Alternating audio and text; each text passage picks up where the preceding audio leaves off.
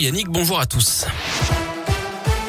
À la une, ne soyez pas surpris, les poubelles vont rester dans les rues de Saint-Etienne. Les éboueurs sont en grève depuis hier. Ils réclament notamment une prime Covid de 1000 euros, une augmentation des salaires et une amélioration des conditions de travail. Un préavis de 10 jours a été déposé d'après le progrès. Le mouvement est d'ailleurs reconduit aujourd'hui d'après le syndicat UNSA. Il pourrait même s'étendre jusqu'à Firmini. Dans la région également, prudence. Si vous devez aller à Lyon, la ville passe en zone 30. Aujourd'hui, c'est le cas également à Paris, mais aussi dans la région, à la Talaudière dans la Loire, à Clermont-Ferrand et au Bière dans le Puy-de-Dôme, à Sertine et Jugerieux dans l'Ain. Ce passage aux 30 km heure a été officiellement lancé ce matin en présence des élus qui ont rappelé leur priorité, réduire le nombre d'accidents. L'objectif est aussi de mieux partager la route avec l'ensemble des usagers, piétons comme cyclistes. Et avant les premières sanctions, dans un premier temps, place à la pédagogie et à l'information des automobilistes.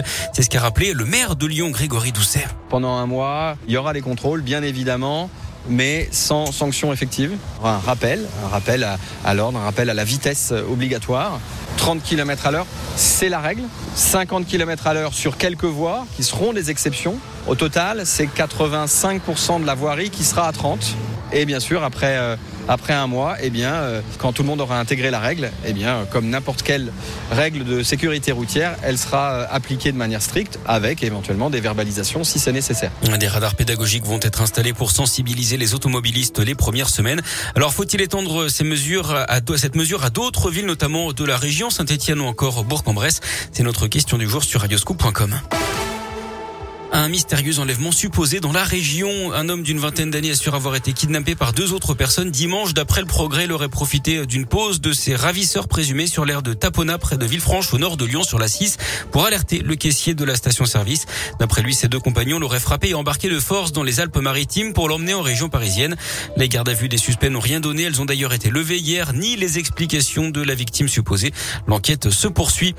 La municipalité du Puy-en-Velay en Haute-Loire dans la tourmente avec cette perquisition menée hier dans les locaux de la mairie, le parquet national financier a ouvert une enquête préliminaire concernant des soupçons de favoritisme dans l'attribution d'un marché public, celui de la gestion de la future halle du marché couvert du centre-ville, un marché à 8 millions d'euros sur 10 ans.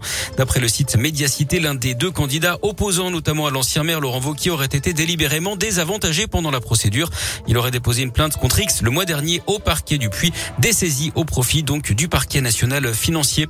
En Ukraine, l'espoir aura été de courte durée après les promesses russes d'apaisement hier des négociations. D'après les autorités locales, la ville de Tcherginiv, dans le nord du pays, a été bombardée toute la nuit avec de l'artillerie et des avions. Des infrastructures civiles auraient été touchées. Du sport et le festival offensif hier pour les Bleus à Lille. Victoire 5-0 en amical contre l'Afrique du Sud. Notez que sept pays se sont également qualifiés pour le mondial hier. Le Portugal, la Pologne, le Maroc, la Tunisie, le Cameroun, le Ghana, mais aussi le Sénégal. Bien, eh ben parfait.